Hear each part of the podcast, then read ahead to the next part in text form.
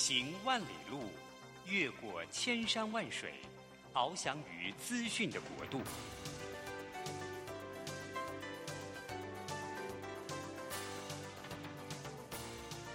以全方位的视野，飞向更高更远的目标。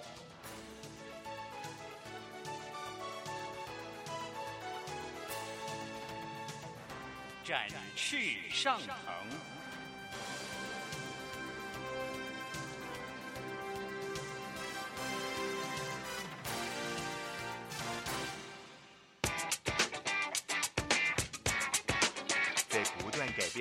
中，让我们学习用新思维、新眼光掌握新趋势，给自己一个看得见的未来。欢迎收听《魅力学习，看见未来》，李文娟主持。让我们一同纵览资讯潮流，掌握最新的趋势观察与生活情报。朋友早安，欢迎准时锁定《魅力学习，看见未来》节目，我是主持人文娟。今天我们开心哦，邀请到一位教育专家哦，也是一位非常爱主的弟兄——华兴中学校长曾腾龙先生。呃，校长早安，早安。各位魅力学习、看见未来的听众，大家早。是啊，今天呢，呃，因为为什么邀请到曾校长呢？呃，除了呢，就是要请教校长哦，就是他在这个魅力学习、看见未来这个节目当中，可以带给我们一些关于现在教育的现状之外呢，还有呢，就是哎，他创学校，呃，就是带领学校往前走哈，怎么样？呃，可以透过我们的这个基督精神呢，来带领学校。但是一开始呢，我们想先请教一下。校长哈，您的这个学经历啊，为什么会走上教育的道路？好的，呃，跟各位简单的说明，我现在担任校长，其实之前呢，曾经在实践国中当过老师，在大安高工当过行政职老师，那段时间最长。后来在士林高商担任校长，然后后来现在带在华新中学担任校长。那会到呃学校里面来，其实跟我的信仰是有关的。嗯，我在国中的时候，其实是。非常的放荡，有一段 非常不堪的过去。那段时间不但功课不好，而且呢会跟同学们结党，然后甚至会做一些坏事。后来我在考高中的过程当中受到很大的挫折，结果学校那时候的学务主任，就是以前的训导主任，对我非常关心。后来他就带领我们一起关心，然后因为他的关心，我们就发觉他是基督徒，那对基督教的信仰就有非常大的兴趣。所以高中就跟随他去教会，去了教会之后，因为相信了神，因为圣灵的动工，生命就有非常大的改变。所以那个时候呢，开始对老师这个职业有一个很大的兴趣。哇，您好蒙福哈！高中的时候就已经呃有这个主的带领啊，而且就已经呃算是听到了自己的呼召。那你决定要走上教育这个道路的时候，你做了哪些的呃努力呢？是。我在高中要升大学的时候，其实那个时候就有很大的思考。那那个时候其实呃对教育这条路又期望，但又觉得蛮高远的。因为我那时候高中读的是南港高工，高工的学生毕业要考大学，甚至于要当老师，其实是蛮有距离的。后来在教会当中跟辅导谈，也经过祷告之后，发觉心中颇有平安，而且呢神也开始开路。就从我那一年开始，让我们可以考大学，哇，有资格可以考试。那经过那一年的准备之后呢，上帝很带领，就让我选择考上了师大。嗯，其实这个过程还蛮蛮多可以见证神的哈。但今天只简单的说，上帝的恩典，就是处处都可以看见上帝在开路。是，嗯，所以当我们发觉上帝开路的时候，呃，当老师就会变成我的职业。所以进到师大那四年，其实师大的老师也给我们很大的帮助。拓展我们的视野，也帮助我们成为一个师范的人。所以，当我毕了业之后，当然就想当老师。嗯，所以那时候开始寻找相关的教职的时候，就以当老师为我一生的志业。再加上在教会跟团契当中，其实我们大概都有代职侍奉这样的概念，所以我们那时候就觉得自己可不可以成为一个我们的教代职的宣教士，是福音教师这样的角色。所以后来我们在教学的过程当中，不管在教会。或在学校当中，就以带团契，嗯，陪伴学生，带领他们，不只是传道授业解惑，更重要是能不能让学生的生命受改变。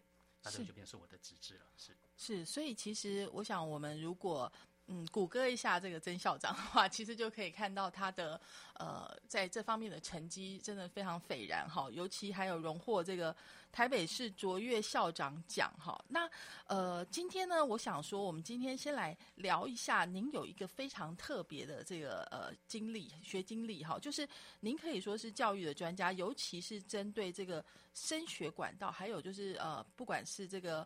呃，国中的会考之后的这个填志愿的落点，或者是大学的这个部分啊，就是您是很多媒体都会采访您的专家哈，可不可以先聊一下哈？就是因为我们知道台湾现在面临少子化嘛，哈，事实上很多人是根本是不婚不生哈，然后又会未来又会是一个这个呃超高龄社会又要来了，而且现在很多年轻人他们对未来是很茫然的，就是觉得，哎，我到底什么做什么才会让我的未来有保障？甚至很多人觉得，呃，就是一试定江山。虽然我知道教育有花很多的力气去改变这个现状，但是好像还是很难。大部分的家长还是觉得，哎，你们就如果考得好的话，就去 理工哈；是 再好一点呢，你就给我去填医学院。像我们今年不是有一个台大电机系的一个毕业生，他在对。致答词的时候还讲说，我非常感谢 我们的父母。持，对，说没有让我们去逼着我们去填一哈，就所以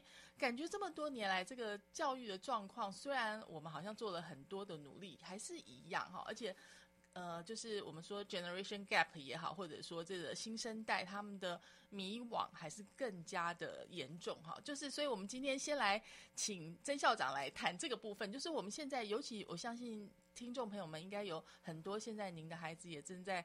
呃，等待要升学或者要想想要考虑如何填志愿，哈，到底应该怎么做？嗯，是，谢谢主持人。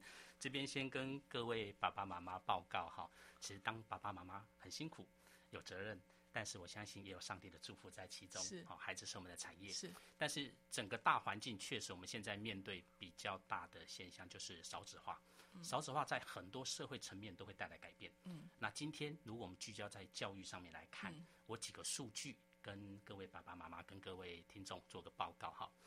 在台湾，民国六十五年的时候，每年大概有四十三万人出生。嗯哼，今年的进国中毕业生、进高中的学生只剩嗯二十万，四十三万跟二十万。是民国六十五年到现在，少一，所以少一半以上。对，今年人数最少的是国小毕业进国中的，今年只剩十七万。嗯，今年的要进小学的学生，全国只剩二十一万。是所以接下来台湾的出生人口每年大概就是在二十万上下。是，但是这个情况对于教育来讲，最大的改变是，我以我们现在所在的地方叫基北区，好，是基北区是包含台北、新北、基隆三个行政区。嗯，我们学生如果是国中毕业要升高中职或五专，它的招生区全国分了十五个招生区，基北区就是其中一区。嗯，基北区大概占全国人数的三分之一左右，是最大一区。那大家知道吗？今年的国中毕业生，基北区的毕业生是五万人，是，但今年的高中职跟五专提供的名额，嗯，有八万八千个名额，所以少子化对教育来说，单单学生的数数量跟学校的招生名额，大概就有蛮大的一个落差。是，所以站在学生或家长立场来看，其实每一个学生都有一个以上的升学机会。嗯，意思是学生们的选择学校可以有很大的弹性跟空间。对，所以家长在选择学校的时候，就可以想一想，我们对孩子的期望是什么？嗯，未来如何能够让学生有所发展？那这样才能够对孩子有所帮助。是，那另外再跟家长报告一个数字，那个是我觉得站在教育的立场要帮助学生的。嗯，内政部曾经统计，他把台湾的就学的学生，嗯哼，跟我们现在非就学学生，好，就是就业的学生，另外还有退休的人员做了一个统计，是，然后再把就学跟退休的加了之后，再跟就业人口做一个人口比率值。嗯嗯，那我跟各位报告，在一九五零年，嗯，这个数字是二十二点五比一，是，意思是二十二个半的工作人口负担一个非工作人口。嗯哼，好嗯，十年前，二零二零年这个数字降到四点六比一、是，今年好，呃嗯。去年好降到四点六比一。明十年后，二零三一年降到二点八比一，嗯嗯嗯，二十年后，二零四一年降到二点三比一，是。二零五一年将会降到一点九比一。这个数字，我们如果仔细分析，现在所有的听众，包含主持人跟我，对。我们应该都是工作人口嘛，哈。对，那我的学生或者是我们大家的孩子，现在是非工作人口，嗯，所以现在我们负担他们，我们是四个半负担他们一个。嗯哼，可是三十年后，嗯，我们当爸爸妈妈的，我们应该都退休了。对，现在孩子不到十岁或十几岁，三十年后是四五十岁，是成为最重要的工作人口。那时候他们要负担其他的人，包含我们这一代，嗯将会是两个负担一个。嗯哼，我们是四个半负担他们一个，对，他们是两个负担我们一个。对所以简单讲，我们的孩子未来的负担其实是很重的。是好，要解决这个问题，当然牵涉层面非常多、非常广。对，但如果聚焦在教育上面，嗯。其实现在的教育，不管哪个学校，不管哪个学制，嗯我们恐怕都不能够筛选学生。我们的责任是发掘学生的特质，嗯，知道他们适合在什么样的工作岗位，或者他的职涯发展在哪边，嗯我们给予相当的肯定跟训练，是，并且能够找到他适合的路。对，所以台湾恐怕不太有机会在做人才筛选，甚至浪费人才的情形。是，对，所以我们基本上要把每一个迷失的小羊找回来才行哈。所以我们在这里要休息一下哈，听段音乐之后，哎，我觉得刚刚校长讲的非常有道理。其实刚刚讲那个数字哈，有一个专业名称叫做扶老比。好，那意思就是说呢，未来等到我们老的时候呢，是就是很少人来养我们哈是。你可以想象社会福利会越来越少是，然后呢，我们自己说不定都没办法退休哎。你就像那个日本的状况一样，好多那个高龄的人还要继续的工作当然，我们希望怎么样可以呃让这个情况舒缓一点，不然以后社会福利啊或者各项的这个就不会是一个大同世界，就对了。是的所以我们已经没有任何一个人可以值得去，或者说我们不应该浪费任何一只小羊哈。是所以我们要休息一下，回来再请校长跟我们说。尤其如果您是家长的话，接下来您一定要锁定我们的节目哦。我们马上回来。Open the eyes of my heart, Lord. Open the eyes of my heart. I want to see you. I want to see you. Open the eyes of my heart, Lord. Open the eyes of my heart. I want to see you. I want to see you. Open the eyes of my heart, in the eyes.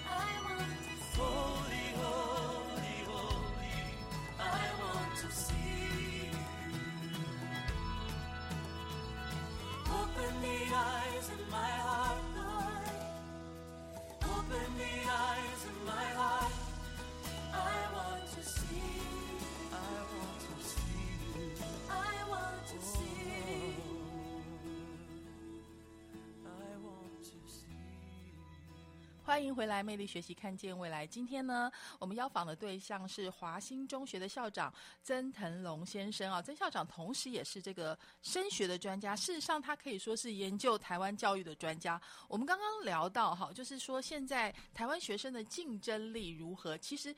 因为文娟刚刚在这个修行当中也跟校长说哈，就是以我的年纪，就是呃我们这一辈的小朋友哈，他们可能也是准备升中学或者升大学这个年纪。那我发现身边比较有能力或者经济条件比较好的朋友，几乎就是把小孩直接就去念私立中学。其实私立中小学，特别是那种就是一贯化的那一种，就是中签率也是蛮难的哈。那既然刚刚校长讲到说不是，诶，他们升学机会都超过一点多个嘛，为什么还要送到私中去呢？哈，然后另外还有就是，我发现另外一个现象是，嗯、好像读文科的现在好像被变成鄙视链的那个 下游哈。我记得以前不会耶，那就是到底为什么会造成这些现象？那先请校长来谈一下。嗯，好的，呃，跟各位报告哈，其实我们帮孩子呃在学校里面受教育，我们期望的是他未来可以成为人才。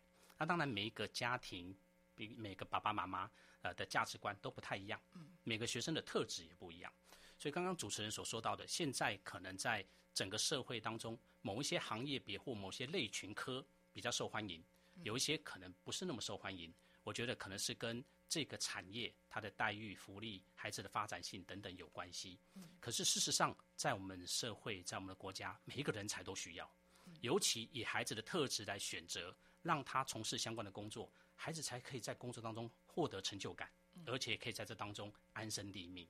所以，如果就学生的升学来讲，我这边有一些建议哈，因为现在我们播放的时间，大学大概个人申请已经结束了。嗯，那接下来大概是国中升高中这一块是、呃非常家长非常关心的。那呃这个部分呢，因为正好很多家长也在问我们的升学制度跟如何做选择。好，那就我个人的建议是这样：如果是国中升高中的部分，首先我们大概要知道，目前教育部是把全国分的十五个招生区，那我们所在这个区主要是基北区，每一个区的那个那个规则跟它的特色都不太一样。以我们基北区来讲，当我们选择学校之后，它有不同的入学管道。好，这个入学管道呢，包含有免试入学跟优先免试入学。这个部分呢，如果就免试入学来说，它的计分标准里面又有三个，一个是志愿序，一个是多元学习表现，一个是他们的会考成绩。好，所以如果对家长来说，我想家长应该很清楚，我们的多元学习表现，以基北区同学来讲，去年这边拿到满分三十六分的比例是百分之九十九点七八，所以每一个同学几乎都拿满分。它指的是在校期间，我们的健康与体育、艺术与人文、综合活动跟科技这四个领域，其中有三个领域达标，他就可以拿到满分。那是很容易。另外，公共服务只要达标，也可以拿到满分。嗯，那就台北市或者是基北区学生来说，几乎都是每个同学可以拿到满分。嗯，好。另外，在国中教育会考，原则上我们考试就是国文、英文、数学、社会、自然这五科，另外写作测验。嗯，它的满分是三十六分。嗯，当然每个同学的成绩，不管成绩如何，他的成绩基本上就可能会反映出他如何选择学校。嗯，另外有一个才是家长最重要、最关心的，是志愿序的部分。因为基北区的规则，它的志愿序选填不同的志愿，跟在不同的志愿群，它的志愿分数是不太一样的。我们的免试入学总分是一百零八分，不是一百分。一百零八分当中分成志愿序三十六，再加多元学习三十六，再加会考成绩三十六。那刚跟各位报告，大部分同学在多元学习表现三十六都可以拿满分。是那会考成绩，学生很努力，是但出来成绩如何，大概就确定。对，但志愿序如何填志愿，其实就蛮关键的。所以等一下或许可以给家长建议建议怎么嗯填志愿是，能让孩子的成绩呃发挥最大的效果。是，所以呃，我我想刚刚大家能够理解哈，就是说呃。大概过去，呃，我们喜欢那个上明星高中嘛，其实大家还是有那个精英的那个主义在里面。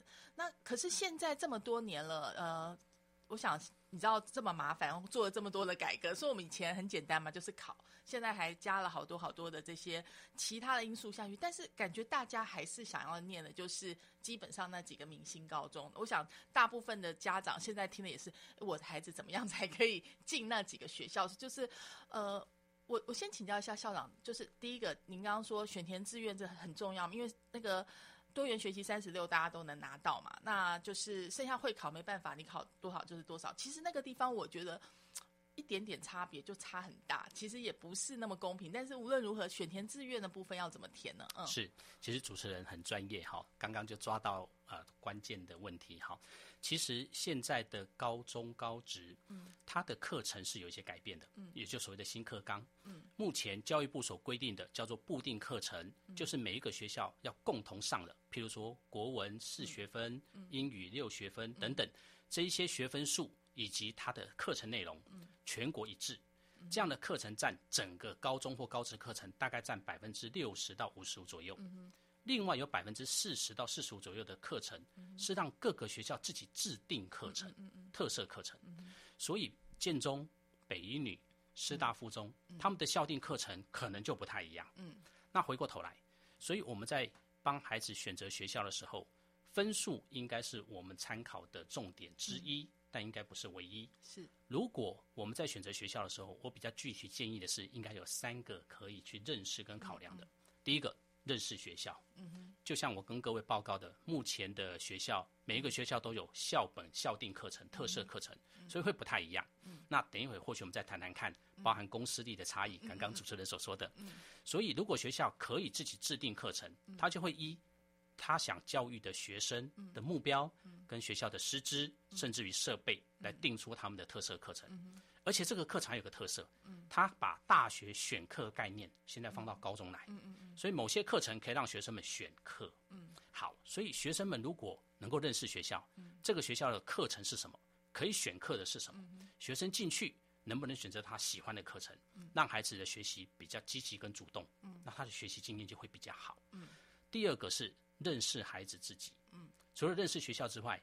其实上帝创造每一个孩子都是独特的，都不同。对，所以每一个孩子都应该去思考他的未来。嗯，他想成为什么样的人，所以他要从事什么样的工作，要受什么样的教育。嗯，如果这个学校开的课程就是跟我的目标吻合，那当然这个学校就是我的首选。嗯，所以这个部分就可以做相关的选择。嗯，那当然可能有些家长会想，如果我的分数不到，嗯，目前的整个趋势。其实除了刚刚主持人所说的前面几个学校的分数排名比较明确之外，其实，在社区高中甚至高职，各校的分数已经不是那么明确的排序了，甚至于有些学校的分数还是重叠或同分。嗯嗯。所以，如果同分的学校是我们差不多分数的学校，我们也都可以选择，所以那个选择权会增加。那也像我刚刚所说的，如果五万个学生，八万多个名额，那当然选择性又更多。好。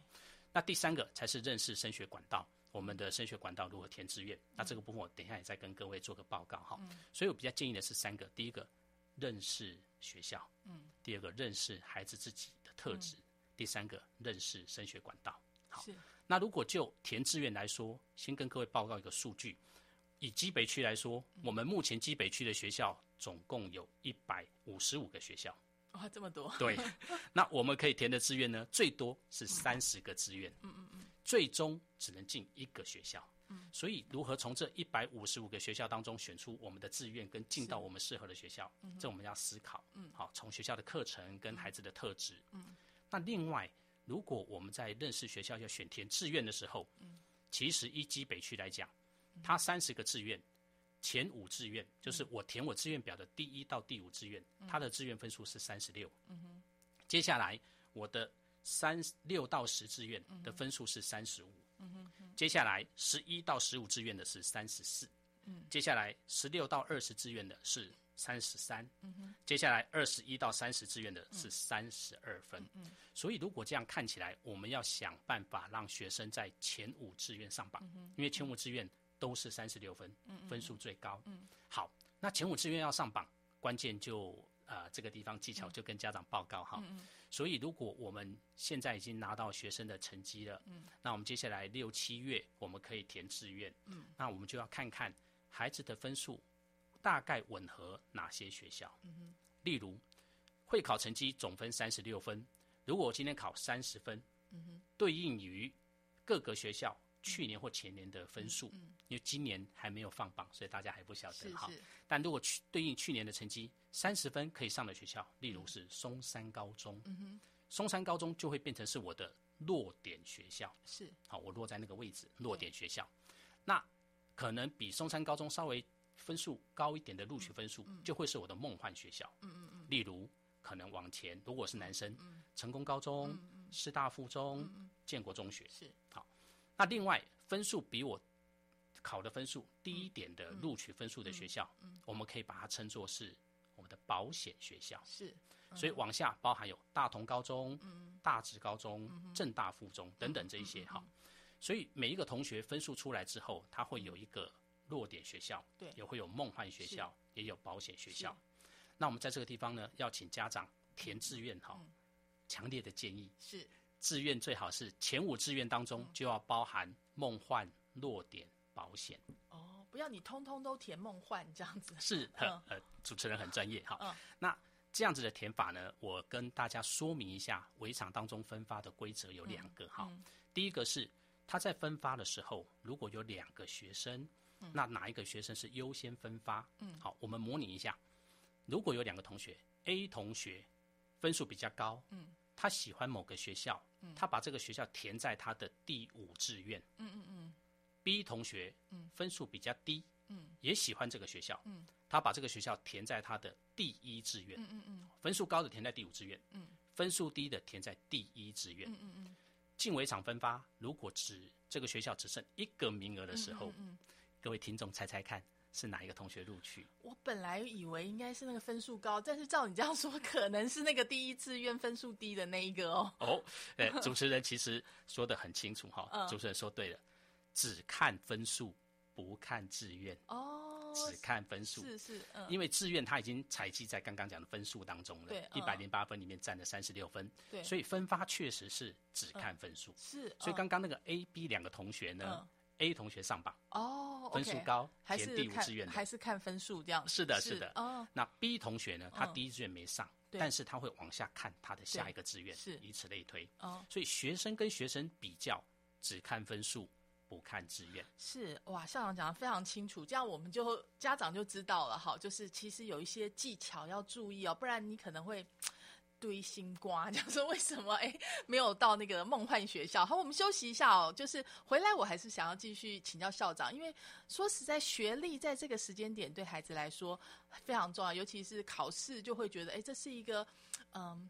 你知道我有没有比人家好的这个标准哈？可能他如果考不好，他会非常的 depressed，但是有必要吗？哈，因为其实刚刚校长也说，除了那少数几个明星学校之外，其他的学校其实差别没有这么大耶。到底诶差别在哪里？哈，另外我们刚刚也谈了，就是从教育来看社会的改变，呃，这这个时候我们到底要采取一个什么样的态度来引导孩子呢？我们休息一下，马上回来。Life doesn't go the way that I planned. I think it sees better than I can. I try to control with all my might. When I let go, that's when things go right. Let go. I used to see only white and black. It seems to me that it's harder than that. There's too many things that I'll never time for me to let some things go. Let go. I let go.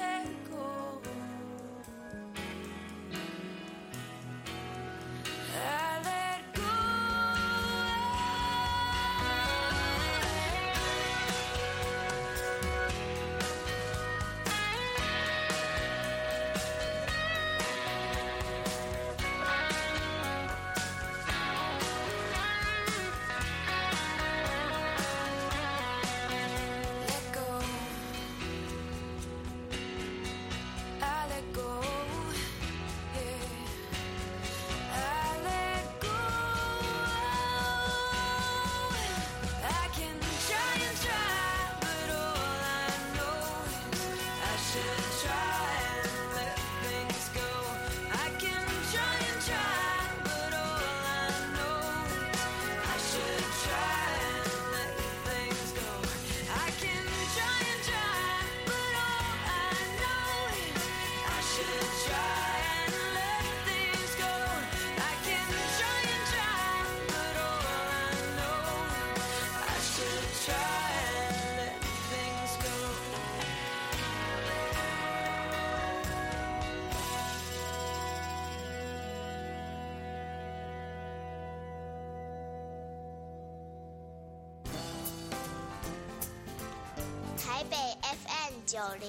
九佳音广播电台，桃园 FM 一零四点三 Go Go Radio，宜兰 FM 九零点三 Love Radio，这里是佳音 Love 联播网，精彩节目，欢迎继续收听。欢迎回来，魅力学习，看见未来。今天呢，我们邀访的是曾腾龙校长。哈，刚刚从这个校长的访谈中间，我们也知道，其实他是一位这个诶弱点分析专家。哈，所以刚刚讲的那个小技巧，我觉得还记得，就是诶，如果有梦幻学校哈，就是你的弱点学校，还有你的保险学校，记得哦都要填哦，哈，不要集中在一个部分，就会有点可惜哈。那还有什么技巧呢？嗯，是，谢谢主持人，呃，也跟各位听众报告。所以刚刚跟各位建议的，我们在同学之间比较的时候，它分发城市就是看分数为主。那志愿呢，已经计算在成绩当中，所以分发就以分数来做分发。那如果这样，我们就先解决一个问题。也曾经有家长问我，所以如果我分数落点正好在某一个落点学校，我需不需要把它填在我的第一志愿，比较容易上榜？其实就现在分发的城市来讲，没有影响。哦，你填在一到五是同等机会，那跟别的同学比就是比分数。哎，我打岔一下，没问题那个大学联考也是这样吗？大学也是这样，一样的逻辑就对了。哦，嗯，主持人很专业，这个呢，在全台湾十五个招生区升高中，以及四年、三年后要升大学的情形，其实都一样的。哦，OK，对，所以这个规则是共同的。好，大家要记得哈，这是这件事情就是很合理的分配哈，你的志愿选填。好，还有什么技巧呢？嗯，所以呢，如果往下看，为什么要先填梦幻？嗯梦幻的意思就是我想试试看这个学校，嗯这个学校也适合我的孩子。那分数可能比我高一两级分，对，那我可以去试试看。是，今年如果填的人不多，有可能我就上榜，那就比我原来期望的更前面。是，哦因为刚刚也跟各位报告过，现在各个学校录取分数每年本来就有浮动，是所以我有机会是往前一点的。是那如果真的没有上梦幻，落点应该要上。是，如果落点没上，那我保险是一定可以上。对，所以我呃跟爸爸妈妈报告，可能我们填志愿的时候，梦幻落点保险都要填，特别前五志愿当中一定要包含保险。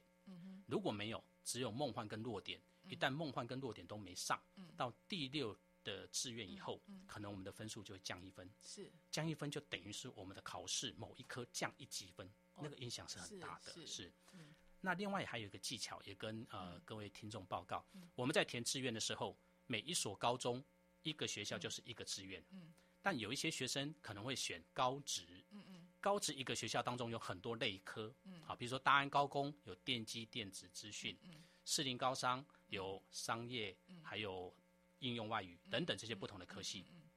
如果我们同一个学校，不同的科系连续填在一起，嗯它会算同一个志愿，也会是同一个志愿分数。比如说，我一到四志愿填 A、B、C、D 四个学校，第五志愿我填的是大安高工电机科，嗯。第六格大安高工电子科，嗯。第七格大安高工资讯科，嗯。那这样五六七八格它合起来都算第五志愿。嗯所以如果有些家长您的孩子适合高职，而你填高职的，用这样的技巧会把志愿数放大非常多。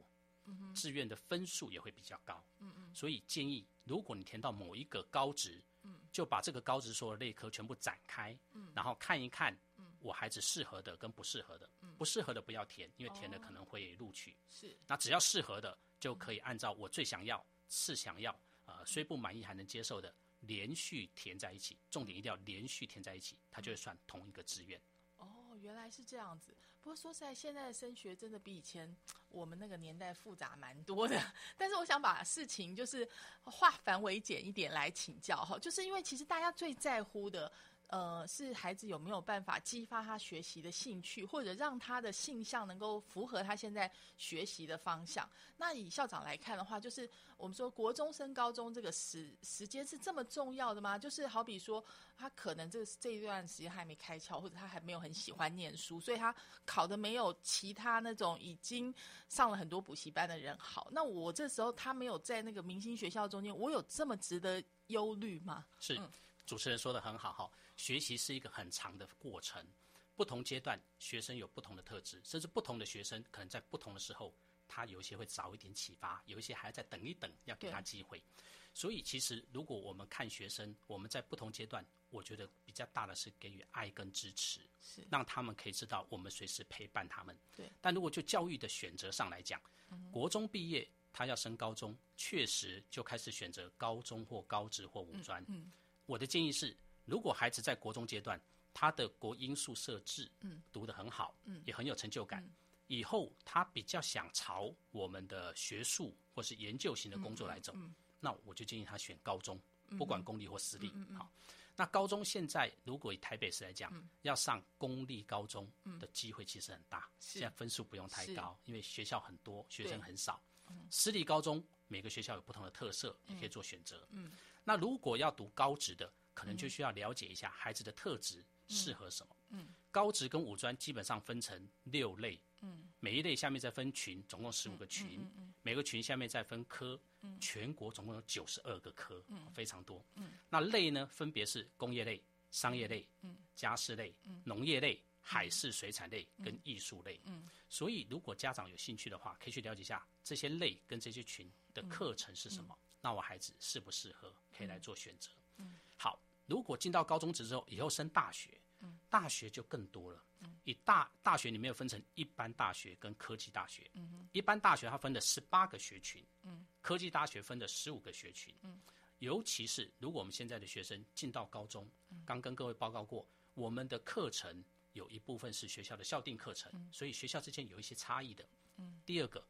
以后升大学的管道，以一般大学来讲，它的升学管道主要有三个。嗯，第一个是繁星计划，是繁星计划主要是看我们的学测成绩跟他的在校成绩，尤其在校成绩，他要进到推荐要学校前百分之五十的学生。嗯哼，这个管道的名额比较少。嗯，第二个管道叫做个人申请。嗯，这个管道最多，对，几乎占全部所有升学管道名额的百分之六十左右。是。最后一个才是像我们以前的联考，对，现在叫做指定科目考试，现在叫指考，指考是，对，那它是指定科目的部分，对，单单看成绩，是。那以中间的这个我们的刚刚所说的个人申请这个部分，对，现在教育部规定，就从今年的高三毕业生这届往下以降的各界，他在录取成绩的时候，学测成绩只占一半以下，嗯哼，另外一半以上可能是学校指定的甄选项目，例如。学习历程档案，嗯或者是面试等等，嗯，那我特别说明一下学习历程档案这一件事情，嗯，它就是学生进到学校之后，嗯，他在学校里面的学习过程都会转成记录，传到教育部的网站，嗯，例如他修了哪些课，嗯，每一个课的分数是几分，嗯，累积起来多少学分，嗯，这个要上传，嗯哼，第二种是学生的研究成果报告。作业或者是各种的研究内容，他都可以上传。嗯，最后一种多元学习表现，嗯，包含他有没有担任干部，嗯，有没有参加竞赛，有没有语文认证等等这一些。所以如果就这个结构来看，大学它有管道是看在校成绩，所以如果有些同学在校表现很好的、很好的，这是他的优势。嗯，也有单单只看成绩，就是我们大学指定科目考试的，所以他如果成绩比较优秀、考试比较厉害的，他可以走这个管道。但中间这个比较大的管道，他会看一半以下的学测成绩，另外还会看他的学习历程档案。学习历程档案，学生不同的特质，他就可以做选择，去找到他适合的类科。另外，在个人申请当中，我们的大学学测以前考试考五科，但是进到升学管道采集的时候，不是五科全采，现在是各个学校制定可以五科采四科，采三科，采两科，采一科，不同的标准。哦，这样子就了解了，难怪哈，就是我想很多的家长会觉得、啊、现在的小孩好辛苦哈，就是以前就反正就是考前拼一下，现在是从头到尾都要拼，甚至呢不只是拼学生，而且还拼家长哦，就是因为想小朋友嘛，他难免你知道现在诱惑又多，对啊，又容易上网啊，又就是你。怎么有可能叫他每一个时间点都在努力做这个 升学哈，或者说是学习这件事情？这样我就理解了为什么刚刚文娟有提到一个问题，说现在为什么哎私校哈，这个还是很多人挤哎，就是每次那个从幼稚园开始哈，那个中签率就很难。那我们知道，其实哦，刚刚曾校长除了是这个呃教育啊或者落点分析的专家之外，他其实呢也是这个华兴中学的校长。我们知道，其实华兴中学现在也很难进哦。好，所以我们要休息啊，回来一下呢，再请教一下校长哈，就是我们在办学这个部分，就是尤其是呃目前在私中这个这个部分，跟其他的学校的比较起来，到底差别在哪里？哈，我们休息一下，马上回来。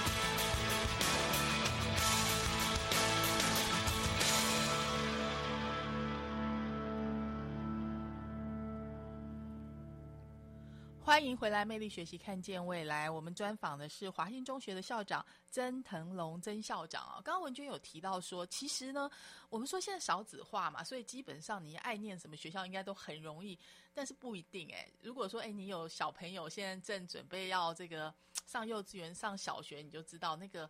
私立中小学现在还是蛮难进去的，有时候中签率会小于一半，对不对？那是不是先请教一下校长为什么会这样？不过你刚刚在聊天当中，我就已经有理解了，因为你知道私校嘛，他就是逼得比较紧，或者说就，所以我们刚刚讲说，现在这个小孩子他不是一试定江山，他是从头到尾都有好多好多的要求，所以是不是因为这个原因啊？是。呃，主持人说的没有错哈。嗯。我先跟各位报告，我以华兴为例哈。嗯。我们有小学，有国中，有高中。是。我们的入学的名额，跟现在来参加小学是抽签，嗯，国高中是考试，报名人数大概都是三四倍以上。所以我说那一半以下，你们还三分之一、四分之一了。那其实蛮多私立学校都有这种情况。是。那我们先跟各位报告一下公私立学校的差异哈。嗯。公立学校，因为它衔着教育，包含教育部教育局的教育目标跟使命，所以他学生是完全不拒绝。嗯他要面对所有的学生跟家长的需求，依照课纲来完成教育，达到教育的目标。但私立学校，因为我们可以自行办学，所以我们可以以我们想要教育的学生为目标为主，了解家长的需求，然后去设计出我们的课程结构跟模式。好，所以以华兴为例，确实。我们发觉，现在很多的家长不只是要让学生们学习英文，其实学习英文，英文的后面是英文是一种工具。对，以后他可能要面对国际的竞争，他要有国际的视野，我甚至于对文化适应等等。嗯，另外，他学数学，像刚刚我们主持人所说的，他的后面应该是逻辑、推论能力，甚至于以后他成为管理阶层，他怎么样去在很快的资讯当中能够做出决策。嗯嗯，所以这些都应该是。如果我们要锁定的目标，就要把课程跟教学跟学校的活动做一些的设计，做一些的结合。那以我们华新来说，我们学校的几个特色，因为我们在阳明山上哈，虽然标高不高，只有一百多公尺，一下就到，可是我们就在阳明山上，那占地七公顷，嗯，非常的大。我们的中学的学生，中国中跟高中加起来大概是一千两百位同学，所以我们的场地非常的大。然后像阳明山公园级的那种校园，所以国家公园级是是。那像我是住在学校，我们有老师住在学校，全时间陪孩子。你知道每天看那个阳明山的日出、日落，是台北市的夜景，是其实是很好的学习环境。真的是啊，很棒哎。是。对。那第二个呢？我们学校因为私立学校都有这样的特色，我们可以有一些办学的空间，嗯，所以我们的办学就有一些我们自己想要的目标，嗯，例如我们的课程不只是英文课，嗯，我们还有全英文教学，嗯，而且我们的师资就是直接找国外，包含美国或加拿大合格的英文教师，在学校里面常驻，成为老学校的正式老师来教学生。那另外我们的数理有类数理资优班，可以让学生们按照他的适性来做发展跟选择。这个目的其实不只是成绩，比较重要是让学生们经过这些课程的试探之后，知道自己是不是有兴趣，是朝这部分来走。是。又例如，我们最近有开了一个班，是让我们的国中学生就开始在生物课当中大量的认识我们阳明山的动植物，嗯，甚至有些动物我们可以做一些简单的解剖。嗯，他们最近解剖那个文蛤，啊，很小，但是解剖很好。嗯，鸡的心脏。哦，去认识心脏的情形，是。但是经过这样的解剖，学生们有些就非常有兴趣，甚至因为这样子去参加科展。我们今年还获得全国科展的特优。嗯嗯。那像这样的情形，这些孩子以后可能就蛮适合走医科或生物研究相关的科系。嗯。所以学校可以根据这些课程来做大量的规划跟设计。对。另外，刚刚主持人所说的公司学校在学生的管理上面恐怕也不太一样。对。因为私立学校家长既然信任而选择了私校。所以，我们就会在学校的管理上面会跟家长说清楚。嗯，我们的管理呢，可能会比较是勤教严管。嗯嗯。所以，以手机来讲，嗯，我们学生进学校，手机就要先交出来。对。是，那他真正需要上课的时候，才会再做使用，或是放学的时候再做使用。而且最关键的是，华兴中学有一个很特别的地方，你们是有住校的。是的。哇，这个很难，对不对？而且说实在，又离这个台北市又很近，哈，又又住校，这个部分要不要谈一下？说，哎，小小年纪让他们住校到底好不好？是，住校其实最主要的目的是让学生们学会独立自主，嗯，同时也是品格教育跟生活教育很重要的一环。嗯，如果家长有的时候比较忙，陪伴的孩子虽然不多，但是家长对孩子的爱还是一样。但那个时间，如果他让学生住宿，我们也有学校的老师，包含我们的正课老师跟住宿老师来帮学生。所以举例来讲，我们的学生如果早上到学校之后，他可以在正课上完，下午五点选择回到家里去跟家人一起相处，也可以留在学校晚自习。那晚自习其实我们就有很多的课程可以帮学生们做加强。如果他不足的地方做提升，如果他很厉害的，我们可以让他再做多元的发展，甚至于让他可以成为竞赛型的选手。是那这样子的发展不但符合学生的适性发展，其实家长也不用特别去补习。我这样懂了，因为呢，很多家长其实是双薪家庭，他们也很忙，而且你知道现在要从头到尾来盯着、来帮助着、来辅导着，其实很难。所以呢，难怪哈、华兴中学现在会如此的抢手。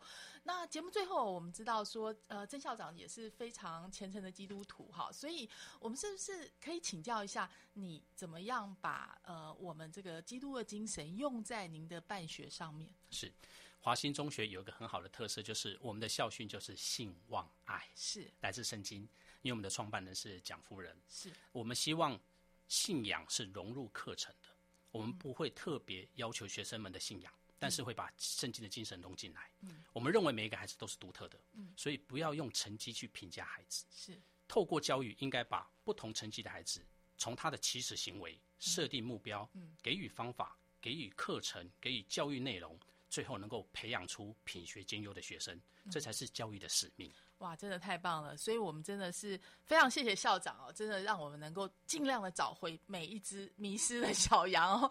今天谢谢校长来参加魅力学习看见未来节目，也谢谢听众朋友您的收听，我们下周同一时间空中再会了，拜拜，拜拜。